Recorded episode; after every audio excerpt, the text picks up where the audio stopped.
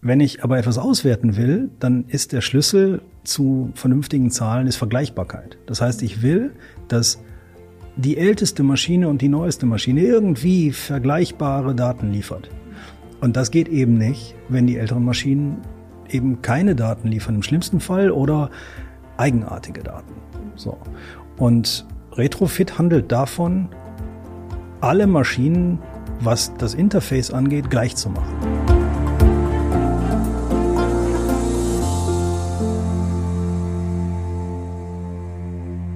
Herzlich willkommen zu einer neuen Folge Industrie 4.0, der Expertentalk für den Mittelstand.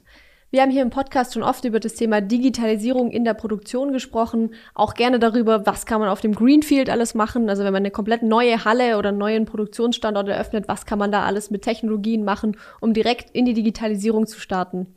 Das ist aber natürlich nicht der Normalfall. Die meisten Firmen starten natürlich mit einem bestehenden Set, sage ich jetzt mal, aus Maschinen, aus Anlagen und so weiter und wollen das Ganze dann eben in die Digitalisierung mit einbinden.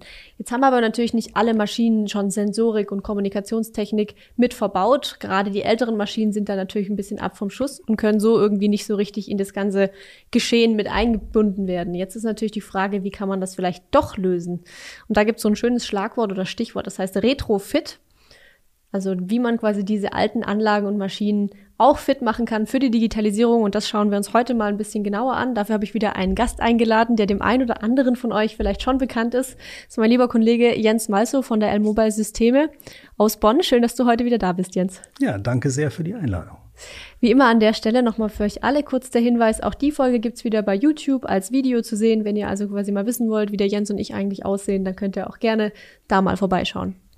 Jens, du warst ja jetzt schon zweimal, glaube ich, bei uns im Podcast. Genau. Und hast schon ein bisschen was über dich und die Systeme erzählt. Aber vielleicht kannst du trotzdem noch mal kurz erzählen, wer bist du, was machst du genau bei L-Mobile, bei der Systeme, was ist da, was ist da eure Aufgabe sozusagen? Kannst du kurz noch mal einen Einblick geben? Ja, also ich bin bei der L-Mobile, seit es die L-Mobile gibt. Also ich habe die förmlich mit äh, aus der Taufe gehoben und ähm, aus meiner Herkunft bin ich technisch veranlagt. Das heißt, äh, ich bin derjenige, der über Technologie, über Software, über Maschinen und, und Dinge nachdenkt, die in der realen Welt existieren. Mhm.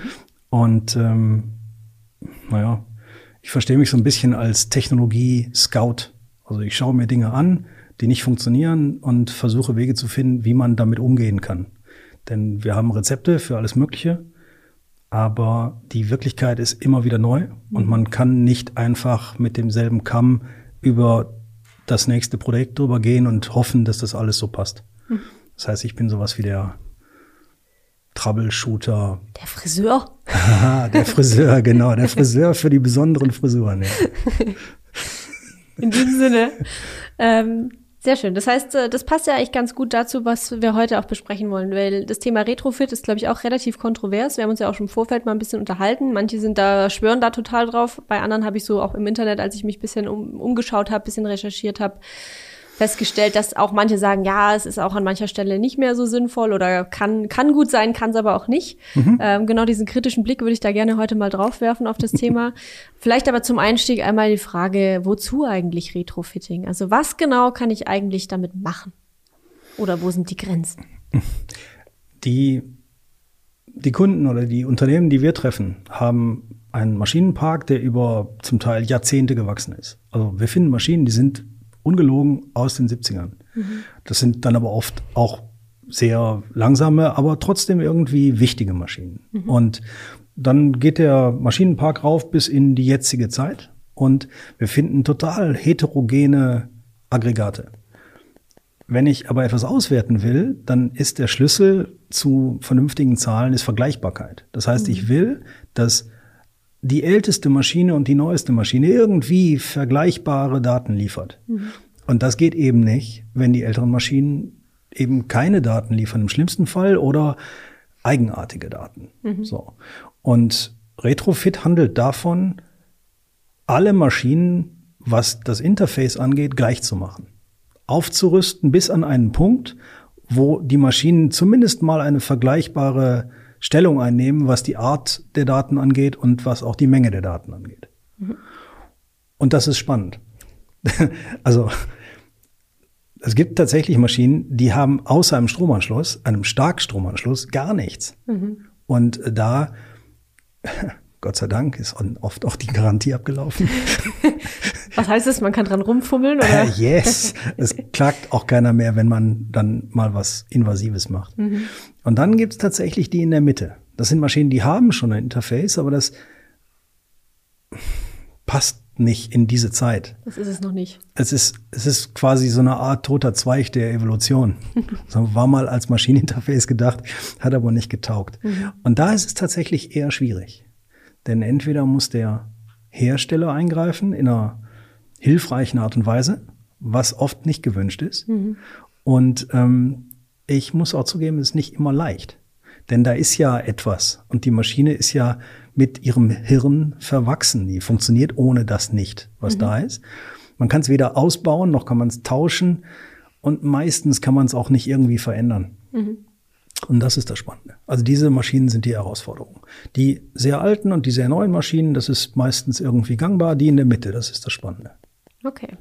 Jetzt hast du schon die ganze Zeit gesagt, es gibt irgendwie Daten, die man da, also es geht im Endeffekt um Daten, die ich äh, erfassen möchte. Mhm. Ähm, kannst du noch mal kurz vielleicht ein paar Beispiele geben, was für Daten sammle ich da und wofür kann ich die überhaupt brauchen? Hm. Und Wir, sind die überhaupt vergleichbar? Also, äh, genau. Mhm. Wir verfolgen eigentlich immer den Prozess im Verlauf. Das heißt, wir wollen eine stetige Abfolge von immer wiederkehrenden Ereignissen wie eine Mengenmeldung oder eine Fortschrittsmeldung oder wir, wir wollen sehen, wie der Auftrag sich über die Zeit entwickelt. Mhm. Denn der hat ja eine erwartete Leistung, die der Auftrag ausfüllt, wie man so mhm. will. Also der hat eine Geschwindigkeit oder eine bestimmte Dauer oder, oder eine bestimmte Menge. Mhm. Und wir wollen vergleichen, wie der in der Wirklichkeit im Vergleich zum Plan sich entwickelt. Mhm. So. Jetzt sind aber nicht alle Prozesse so. Also wir haben Prozesse, die tatsächlich einen Takt haben. Mhm. Also die klassische Presse. Hm? Gedump, gedump, gedump. Alles mhm. gut. Da kann man zählen. Mhm. Wenn ich aber jetzt etwas habe, was fließt, dann kann ich nicht zählen. Mhm. Und eine Geschwindigkeit zu messen und die mit einem Takt zu vergleichen, ist schwer mhm. bis unmöglich. Und ähm, naja, und ich sag mal einfach, wir müssen die Maschine auf uns wirken lassen und überlegen, was kann man denn da rausziehen? Mhm. Und wenn man noch einen Schritt zurücktritt, ist die Frage, was fange ich dann damit an? Denn de facto weiß ich schon, wie schnell die ist. Mhm. Also was bringt mir diese Information? Was ist die Information, die ich wirklich haben will? Mhm. So. Und dann muss man halt überlegen, ob es einem das wert ist. Und was bringt die Information am Ende des Tages? Oder ich sag mal, gibt es ein Beispiel, wo du sagst, da hat sich jemand das angeschaut und gesagt, okay, die Information ist mir so viel wert, dass ich die Zeit und das Geld jetzt investiere in dieses Retrofitting? Mhm. Gibt es. Es gibt Unternehmen, die prosperieren mhm. und die ähm, in jeder Hinsicht gut funktionieren. Wenn man sich die Basisdaten der Fertigung anguckt, stellt einen das manchmal vor Rätsel. Denn wenn man die gemessene Wirklichkeit mit der gefühlten vergleicht, stellt man fest, dass die wenig, dass die einfach nicht zusammenfinden. Mhm. Ja? Alles scheint irgendwie zu funktionieren. Es wird auch Geld verdient. Das ist immer gut. Und man stellt sich immer vor meine Güte. Wenn die Maschinen jetzt einfach mal durchlaufen würden, wie gut wäre das? Mhm. Und äh, dann muss man sich tatsächlich fragen, wie kriegt man heraus, woran es liegt. Mhm. Und natürlich ist klar, sichtbar zu machen, wie der Ist-Zustand ist, ist ein Riesenschritt. Mhm. Denn bisher ist er irgendwie da und alle wissen auch irgendwie, dass es so ist, aber niemand kann den Finger wirklich drauflegen. Mhm. Und der Schlüssel ist erst einmal sichtbar zu machen, was da ist. Mhm. Also allein dadurch, dass man misst, oder wenn man etwas zynisch sagt, allein dadurch, dass man sagt, dass man misst, ändert sich etwas. Das ist schon mal gut. Mhm. Wenn es sich zum Guten endet, äh, ändert, ist es umso besser. Kann aber natürlich auch zu mehr Druck führen. Äh, ja, man muss diese Balance wahren. Mhm. Denn es geht ja letzten Endes darum, einen Mehrwert zu schaffen. Mhm. Und zwar für eine Unternehmung als Ganze, also für die Leute, für den Unternehmer, im Grunde für das ganze Gebilde. Es geht nicht darum, Einzelne zu drangsalieren, damit sie, was weiß ich, schneller arbeiten. Mhm. Diese Balance ist wichtig, wie bei allem. Okay. Hatten wir schon bei der BDE und mhm. das ist hier genau dasselbe. Okay. Wie sehr kommt es denn beim Thema Retrofitting nachher auf den Einzelfall an bei der Maschine? Also ich stelle mir vor, es gibt ja Maschinen, die wahrscheinlich, sag mal, schneller veralten, wo man dann auch sagt, okay, da lohnt sich jetzt auch einfach eine neue zu kaufen. Und es gibt wahrscheinlich auch Maschinen, wo man sagt, die ist zwar 50 Jahre alt, aber die macht immer noch das, was sie soll. Und eine neuere Maschine kann abgesehen von den Sensordaten auch nicht mehr.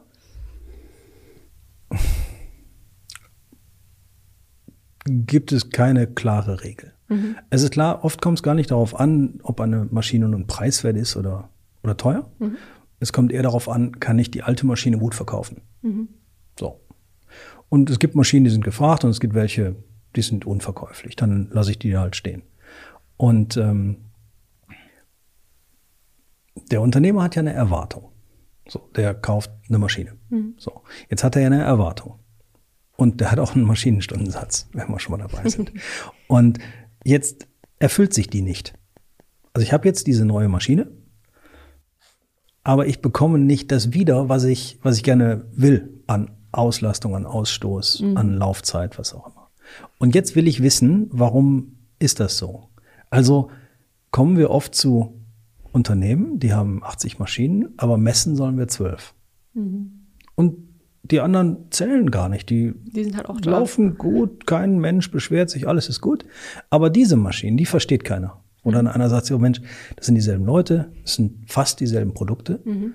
aber irgendwie kriegen wir nicht das zurück, was wir erwarten. Und das ist schon spannend. Mhm. Und ähm, nicht wenige Probleme liegen gar nicht in der Maschine selber. Mhm. Also das Messen des, dieser Ergebnisse oder dieser Signale führt einen oft zu dem Schluss, es ist gar nichts falsch. Die Maschine macht alles richtig. Mhm. Nur drumherum passiert etwas, was dazu führt, dass die nicht laufen kann. Mhm. Das ist dann oft die Erkenntnis, die ist manchmal überraschend, manchmal ist die leider nicht überraschend, weil mhm. es schon alle wissen. Nur keiner hat's gesagt, ja. Ja, oder vielleicht auch, es ist schon gesagt worden, es will nur keiner wahrhaben. Mhm. So. Aber dann misst man, stellt fest, siehe da, es ist genau wie man erwartet. Äh, naja. Okay. Du hast, ich habe jetzt ja vorhin gesagt, Retrofitting ist so eine Möglichkeit, ältere Maschinen und Anlagen in die Digitalisierung mit einzubinden. Yes. Inwiefern hat das Thema denn überhaupt was mit echter Digitalisierung zu tun? Also bin ich danach wirklich digital unterwegs oder ist es eigentlich nur irgendwie so ein, sag mal, eine Art Fake-Digitalisierung? Hm. Ich nichts von dem, was wir tun, ist wirklich wirkungslos. Mhm. Alles das hat schon eine, eine Auswirkung in der realen Welt. Nur ist die Erwartung, was man damit schafft, meistens höher als das, was man wirklich bekommt. Mhm. Inwiefern kannst du es erklären? Ein Unternehmen führt ein um mal ein Beispiel zu ja, nehmen, was nichts damit zu tun hat, führt ein DMS ein, also ein digitales ähm, Dokumentenmanagementsystem. Und jetzt gibt es kein Papier mehr. Und alles geht seinen Gang. So, mhm. als, als eines der Beispiele. Es ist jetzt digital, mhm. Aber es hat in der wahrhaften Welt keinen echten, kein echtes Ergebnis, weil es so erstmal keine große Veränderung herbeiführt. Denn es gibt immer noch Papier, es wird eben jetzt digitalisiert und dann weggeworfen. Mhm. Das ändert so viel nicht an dem, an dem Kern des Prozesses. Mhm. Und das ist in der Fertigung fast genau dasselbe. Ich kann alle möglichen Dinge digitalisieren, aber wenn ich damit keine Wirkung erziele, mhm. ist nichts gewonnen. Oder ich habe weniger Papier verbraucht, bitte sehr. Mhm. Genau genommen ist der äh, der, der echte Schritt der Digitalisierung ist zu verändern, wie das Ganze stattfindet. Kann meine Organisation jetzt plötzlich besser auf dynamische Situationen reagieren? Mhm. Können meine Mitarbeiter eine Entscheidung treffen, die besser ist oder mindestens genauso gut wie die, die jemand von oben nach unten trifft? Ein Planer oder jemand, der sich berufen fühlt, die Fertigung zu strukturieren. Mhm. Ja? Kann ich so viel Informationen bis runter in den Arbeitsplatz bringen, sodass die Menschen selber eine Entscheidung treffen können. Mhm. Das ist echte Digitalisierung. Okay. vielleicht können wir da auch direkt mal einsteigen. Also wenn ich jetzt sage, ich halte Retrofit für die richtige Lösung, um meine Maschinen oder meinen Maschinenpark eben an die Digitalisierung anzubinden oder mhm. da auf den nächsten Schritt oder auf das nächste Level zu bringen. Womit fange ich an und welche Fragen muss ich mir eigentlich stellen, um sicher zu gehen, dass das der richtige Schritt ist? Hm, das ist leicht. Dann raus ich, damit. Ich fange da an, wo ich entweder den größten Schmerz habe oder wo ich den größten reellen Nutzen erzielen kann. Aber woher weiß ich das? Also den größten Schmerz kann ich nachvollziehen, ja. ja. Den größten reellen Nutzen, das weiß ich ja im Voraus tendenziell noch nicht, oder doch? Hm, oft schon. Mhm. Ich, ich, also sozusagen, ich werde ja relativ häufig eingeladen, durch mhm. eine Fertigung zu gehen und ich sehe das und denke mir, hm, das ist sehr mühselig. Mhm. Das könnte man sicherlich besser machen. Mhm. Und also den größten Nutzen, den kann man oft sehen, wenn mhm. man die richtigen Dinge anschaut. Muss und man dafür von außen kommen?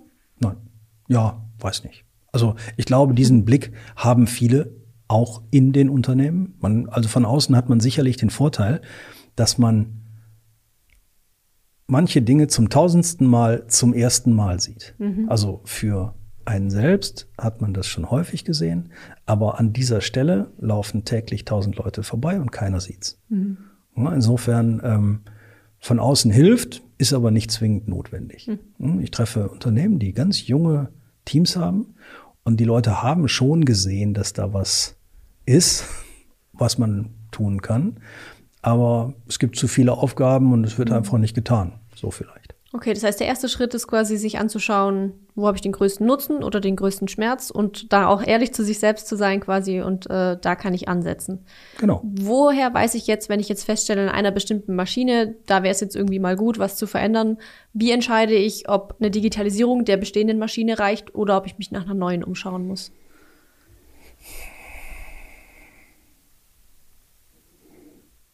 Ich sage, in neun von zehn Fällen ist die Maschine schon richtig, wo sie ist. Mhm. Und man muss einfach ein wenig mehr überlegen, um, um das einzubinden. In den seltensten Fällen ist die neue Maschine die richtige Wahl. Mhm. Es gibt selbstverständlich die wunderbare Situation, man hat so viel Geschäft, dass man schlicht und ergreifend nicht genug erzeugen kann, mhm. dann bitte. Lohnt sich auch noch mal eine neue zu kaufen, ja. Genau zu glauben, dass man, wenn man einen nicht zufriedenstellenden Nutzungsgrad hat oder nicht ausreichenden Ausstoß, theoretisch aber in der Lage wäre, dass eine neue Maschine das ändert. Das Einzige, was ich bekomme, ist eine neue Maschine, die genauso schlecht läuft. Mhm. Ich muss tatsächlich erst verstehen, was mein Problem ist, und dann kann ich eine Lösung dazu bauen. Ich kann nicht hingehen und erwarten, dass wenn ich nochmal dasselbe mache, dass ich ein anderes Ergebnis bekomme. Mhm sieht man tatsächlich relativ häufig. Ja, ich wollte gerade sagen, das ist nicht auch ein Zitat, ich glaube, von Einstein. Verrückt ist, immer dasselbe zu tun und andere Ergebnisse zu erwarten. Exakt. So in die Richtung. Die Einsteinsche Definition von Wahnsinn. Ja, genau. Ich frage mich da jetzt gerade noch, welche Rolle spielt denn jetzt beim Retrofitting dann auch das Thema ähm, Software beziehungsweise Hardware? Also klar, auf der einen Seite, ich muss Hardware da einbauen in so eine Maschine, um sie eben internetfähig zu machen, um Sensoren, also Sensorik anbringen, um zum Beispiel eben irgendwas messen zu können oder mhm. so. Ähm, Gibt es sonst noch Hardware? Also kann auch Retrofit sein, dass ich irgendwie, keine Ahnung, einen neuen Antrieb einbaue oder ein neues Steuerungsmodul einsetze. Ist das auch Retrofit schon oder was ist das dann? Ja, es geht fast nie. Mhm. Also die Maschine, wir sprechen ja hier nicht von, von Autos, die man tunen könnte, mhm. sondern wir reden ja hier von Maschinen, die einen ganz, ganz spezifischen und super engen Fokus haben, was die tun können. Mhm. Man kann die nicht wirklich verändern. Und wenn, ähm, wenn wir das tun, im besten Fall hängen wir uns an bestehende Sensoren, die bisher keinerlei Konnektivität haben. Mhm. Da gibt's eine Menge. Die meisten Maschinen haben Berge von Sensoren und nichts davon führt zu einer Äußerung mhm. nach außen. Und ähm, was wir letztens getan haben oder was wir dabei sind gerade zu tun, ist mhm. eigentlich ganz spannend. Wir haben eine Maschine, die ähm, der Hersteller mag nicht das, was wir tun. Und äh, was wir einfach tun, wir, wir schrauben Der eine- Hersteller der Maschine. um der das Hersteller, der Hersteller der Maschine, genau. Der Kunde, also unser Kunde will das schon. Wir wollen das auch, aber der Hersteller der Maschine, der will das nicht ganz so sehr. Und ähm, wir setzen einfach eine weitere Steuerung, Huckepack oben drauf, zerschneiden die Kabel und lesen mit, was gewissermaßen durch die Leitung fließt. Und äh, das kann man auch tun. Mit welchem Ziel macht ihr das? Wir kommen sonst gar nicht dran. Die Maschine ist so, wie sie ist, ganz wunderbar. Es gibt ausreichend Sensoren, der ganze Prozess ist klar. Ähm, wir können sogar gut mit der Maschine interagieren. Was macht die Maschine, um das vielleicht ein bisschen greifbarer zu machen, wenn man das sagen darf? Die Maschine verschließt das Produkt wasser- und luftdicht Okay. und befördert es dann selbsttätig ins Lager. Okay. Äh, über eine eigene Förderstrecke. Und ähm, dieses luftdicht verschließen ist relativ komplex, also das können auch gar nicht viele. Und ähm, jetzt wollen wir da eine Endkontrolle einführen. Und ähm, das Kontrolle bedeutet, wir wollen die, das Produkt nur durchlassen ins Lager, wenn wir sagen, es ist okay. Es ist wirklich luftdicht und wasserdicht. Und wir können es lesen vor allen Dingen. Wir können die, äh, die, die, die Identifikation der Palette lesen. Nur dann lassen wir es durch. Aber dazu müssen wir nicht nur lesen, dazu müssen wir schreiben. Wir müssen also der Maschine erst dann die Freigabe erteilen, wenn wir sagen, dass es eine Freigabe gibt. Hm. Und das erfordert ein bisschen Kreativität. Okay, das heißt, das ist eigentlich die größte Herausforderung, Daten aus alten Maschinen oder so sich zu holen, sie zu lesen und äh, vielleicht zu verarbeiten, sage ich mal, ist das eine, aber quasi Daten auf die Maschine zu übertragen, also auf die Maschine zu schreiben oder eben einen Befehl zu geben oder einen Stopp oder einen Weiter oder wie auch immer, das ist eher die Herausforderung sozusagen. Genau, denn es erfordert ja, in ein laufendes System einzugreifen, ohne ähm, dass man etwas Unerwünschtes beeinflusst. Aber ist das nicht generell ein Thema? Also ist das jetzt ein reines Retrofitting-Thema, dass man sagt, alte Maschinen sind schwerer zu beschreiben als die modernen? Oder ist es generell, dass der Hersteller ja eigentlich nicht möchte, dass du da irgendwas Die alten sind unempfindlich. Ja, die reagieren auf nichts, die haben ein dickes Fell. Die neuen, die sind empfindlich. Da ist alles auf Spalt Null gebaut. Okay, das heißt, das ist eigentlich die kniffligere Herausforderung Ja, sozusagen. je neuer die Maschinen sind, desto mehr Komplexität darf man erwarten. Ähm, wir hatten im Vorgespräch mal noch so ein bisschen das Thema angeschnitten, so wann lohnt sich Retrofitting eigentlich und wann nicht. Also auch so bei der, ich sag mal, auch bei so einer Menge an Maschinen. Ja, ich hatte gefragt, wie sieht's aus? Ist es besser mit zwei Maschinen das zu machen und zu sagen, äh, alle anderen lasse ich wie sie sind? Oder ist es eher so, dass man einen großen Maschinenpark dann umrüstet? Oder wie, wie bestimme ich das? Also mache ich das an der Menge der ja, nachzurüstenden Maschinen oder Anlagen äh, fest, wann ich das, wann sich das lohnt? Oder was ist so eine Marke, an der ich mich orientieren kann? Oder ist es wirklich immer kompletter Einzelfall? Wenn man es ganz genau nimmt, gibt es gar nicht so viele unterschiedliche Situationen. Ja, es gibt die großen Mainstream-Hersteller, wo es inzwischen relativ einfach ist, und es gibt den ganzen Sondermaschinenbau.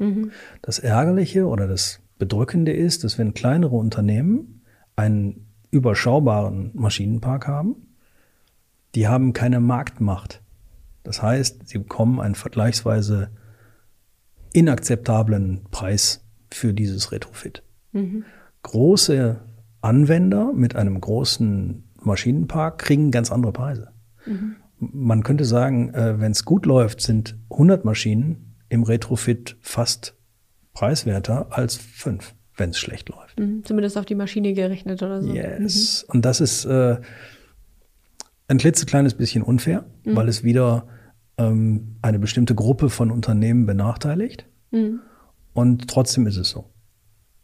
Spielt es dabei eine Rolle, ob ich, äh, wie du gerade gesagt hast, viele Mainstream-Maschinen habe und wenig Sondermaschinen? Also ist es äh, billiger, sage ich mal, oder einfacher, an ein Retrofitting zu kommen, wenn ich eher die Mainstream-Maschinen habe, anstatt sehr viele spezielle? In der Tat ja. Also wenn ich, wenn ich bei den großen Herstellern bin, die haben sich jahrelang auf das Thema vorbereitet. Zwar langsam, aber sie haben sich vorbereitet und sind da auch gut. Und das ist tatsächlich zum Teil mit einer Lizenzgebühr abgegolten und dann geht es. Und bei den älteren Herstellern, da ist also vieles noch handgemacht und individuell mhm. und eben leider in einer Art und Weise, dass man nichts davon hat. Ganz mhm. schwierig. Du hast jetzt erzählt, du hast äh, gerade ein Projekt am Laufen, wo es um so ein Thema Retrofitting geht. Ähm, wie ist es bei der Firma? Kannst du da ein bisschen mal erzählen? Haben die sich nur bei der einen Anlage dafür entschieden? Wenn ja, was ist mit den anderen? Was haben die, was erhoffen die sich von diesem ganzen Prozess am Ende des Tages? 70 hm. zerspannende Bearbeitungszentren. So. Mhm. Und davon vielleicht zwölf oder 13 so neu, dass die schon alles haben. Mhm. Mit diesen Maschinen funktioniert ein Prototyp. Und jetzt muss man sich halt überlegen, je weiter man in der Zeit zurückgeht, ob man bis wohin man geht. Mhm. Denn da ist es tatsächlich so, je älter die Maschine, desto teurer das Retrofit. Bis mhm. hin zu äh, Austausch des Gehirns. Da muss wirklich ein anderer Rechner in die Maschine. Mhm. Bei äh, Bearbeitungszentren ist es aber wirklich so, dort kann ich tatsächlich tauschen. Weil die Aufgabe dieselbe ist. Ich kann tatsächlich in eine Maschine, von der ich weiß, wie die innen drin aufgebaut ist, in moderne Steuerung reinhängen.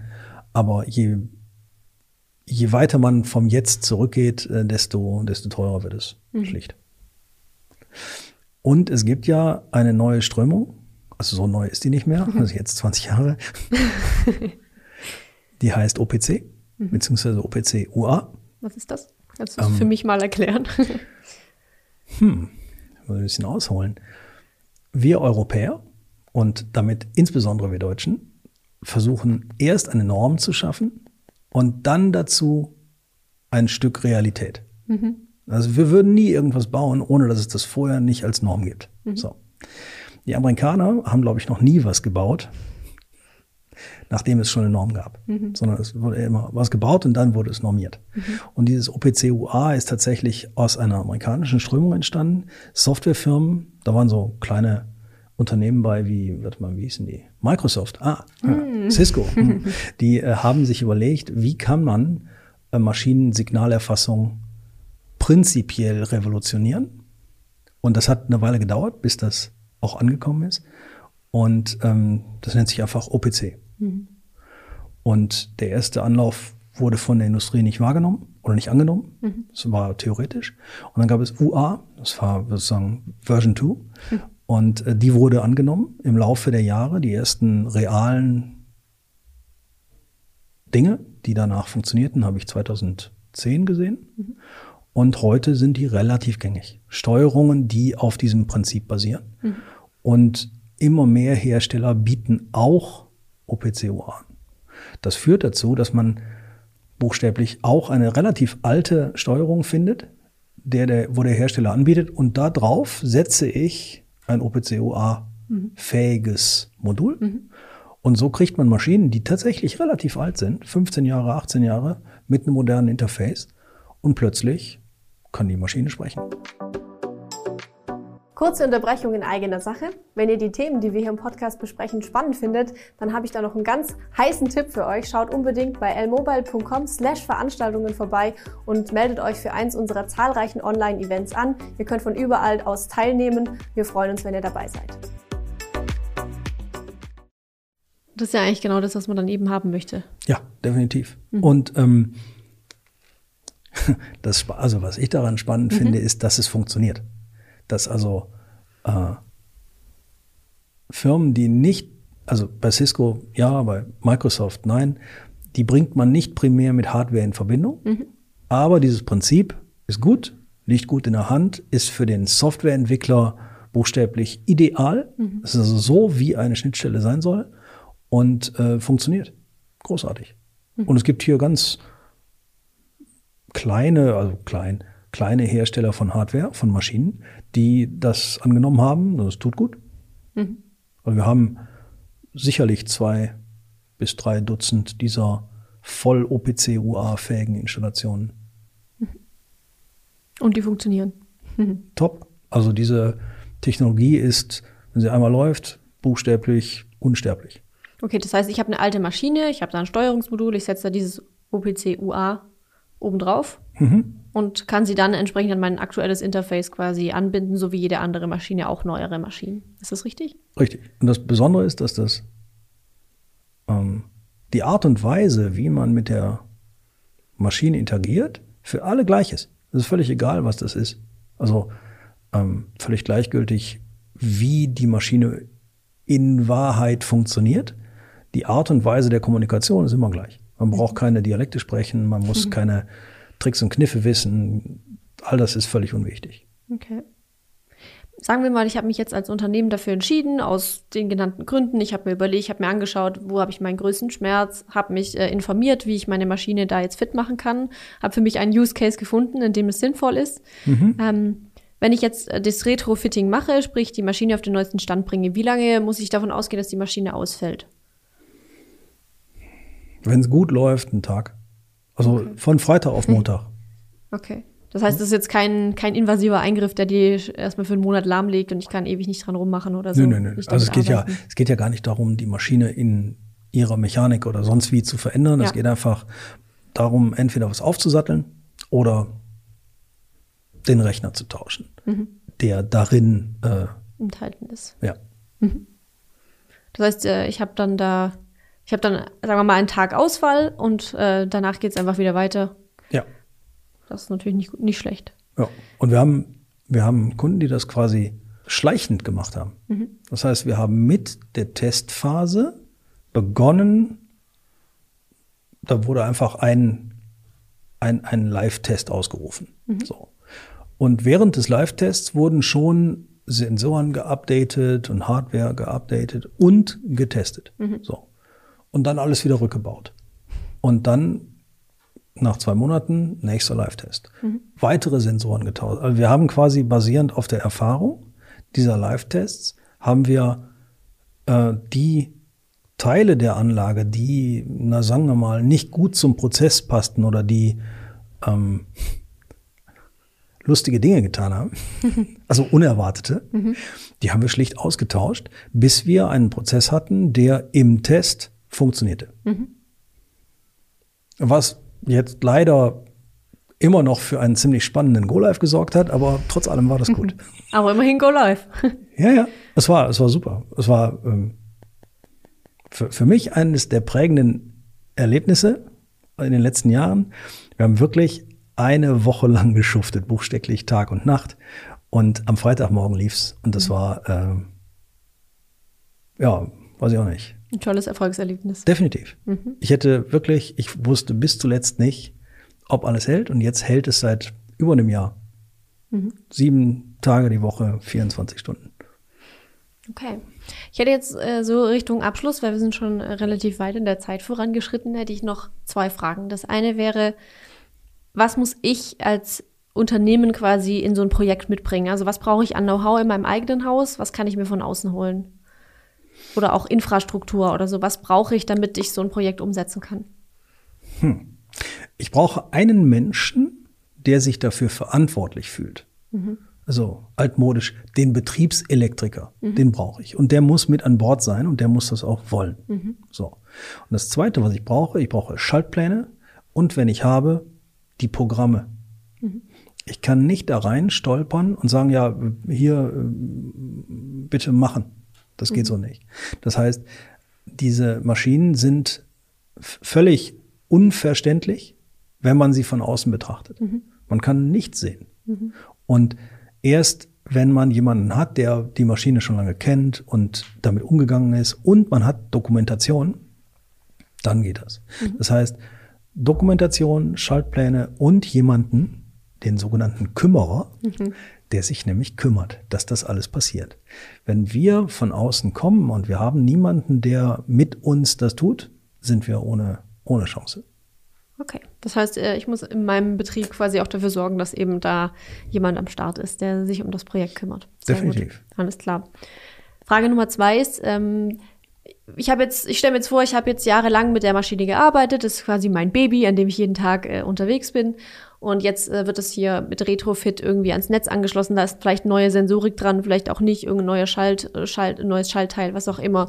Braucht es für die Mitarbeiter Schulungen, um damit umgehen zu können? Oder ist es eher so, dass man sagt, ja, läuft ja alles wie immer, wir greifen jetzt halt noch ein paar Daten ab? Oder wie muss ich mir das vorstellen?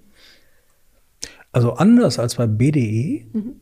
hat Betriebsdatenerfassung meinst du? Betriebsdatenerfassung hat äh, MDE Maschinendatenerfassung nahezu keinen Impact auf die Leute. Mhm. Also wirklich keinen, denn es gibt keine es gibt keine wirkliche Interaktion über das hinaus, was der Mensch ohnehin tut. Mhm.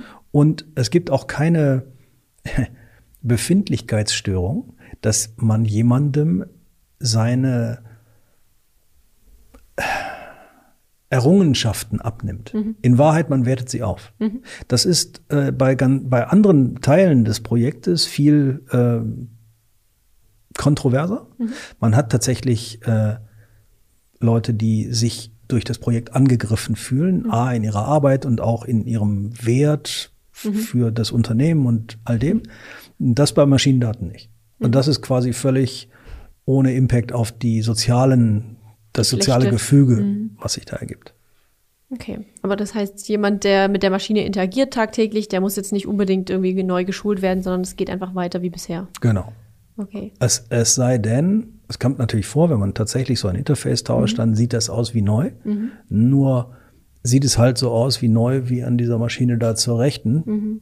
Das hat dann keinen direkten Impact. Das heißt, ich brauche höchstens vielleicht eine, eine kurze Schulung fürs neue Interface, dass einfach klar ist, was ist wofür da, aber tendenziell ist es äh, mit, ich sag mal, wenig Aufwand verbunden. Yes. Also es hat okay. quasi keine dieser anderen äh, Folgen, die man vielleicht im Projekt spürt, wenn man mhm. vermitteln muss, warum man das überhaupt tut. Mhm.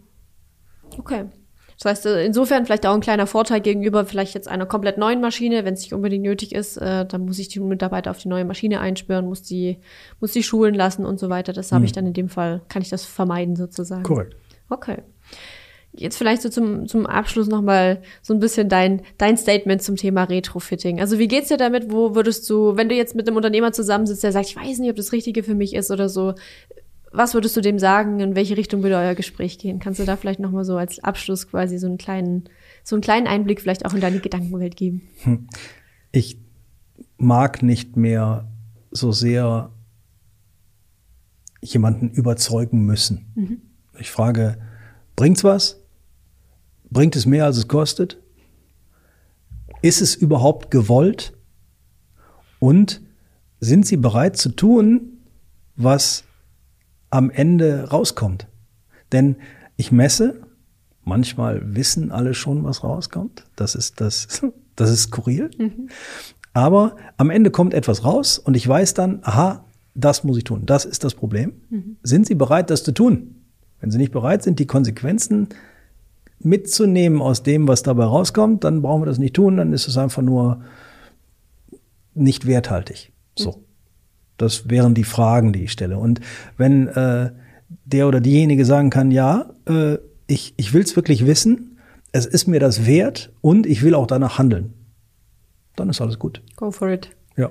Wie man so schön sagt, äh, einen schlechten Prozess zu digitalisieren macht noch keinen guten digitalen Prozess, sondern einen genau schlechten das, digitalen, einen schlechten ah. digitalen Prozess. Alles klar. Das heißt, äh, wie immer bei der Digitalisierung das ganze Bild betrachten, mhm. alles mitdenken und dann äh, das wäre vielleicht, das fällt mir jetzt gerade noch eine spannende Frage. Wenn ich jetzt einen größeren Maschinenpark habe und ich mache, gehe das Retrofit-Thema an, muss ich alle Maschinen gleichzeitig updaten? Nein, in keiner Weise. Denn wenn ich vergleichbare Maschinen habe, dann reicht es ja völlig. Also wenn ich erkennen möchte, was ist es denn, was das Problem verursacht, mhm. dann nehme ich mir die maßgeblichen Maschinen raus aus jeder Gruppe und digitalisiere die. Mhm. Ich kann dann immer noch den Rest auch noch machen, mhm. wenn es sich anbietet. Aber unternehmerisch hm, will man ja sein Geld auch wieder haben. Ja. danach. Ja? Und dann gebe ich es natürlich nur aus, wenn es auch was bringt. Im besten Fall. Mhm. Das sorgt dann dafür, dass es hinten raus auch funktioniert.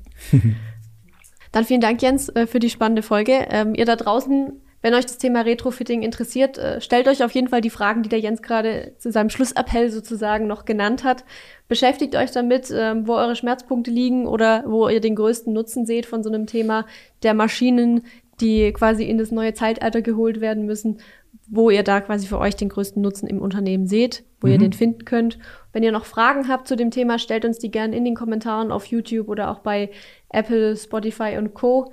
Ansonsten schreibt uns auch gerne über unsere Website oder über marketing at l-mobile.com. Lasst es uns wissen, wenn ihr neue Themenvorschläge für den Podcast habt. Wenn es was gibt, auf eine Idee, auf die wir euch vielleicht gebracht haben, die euch noch äh, mehr interessieren würde, lasst uns das wissen. Ansonsten lasst uns gerne Bewertung da oder einen Daumen nach oben bei YouTube. Und dann würde ich sagen, vielen Dank nochmal, Jens, an dich, dass du da warst. Gerne. Bis zum nächsten Mal. Ciao.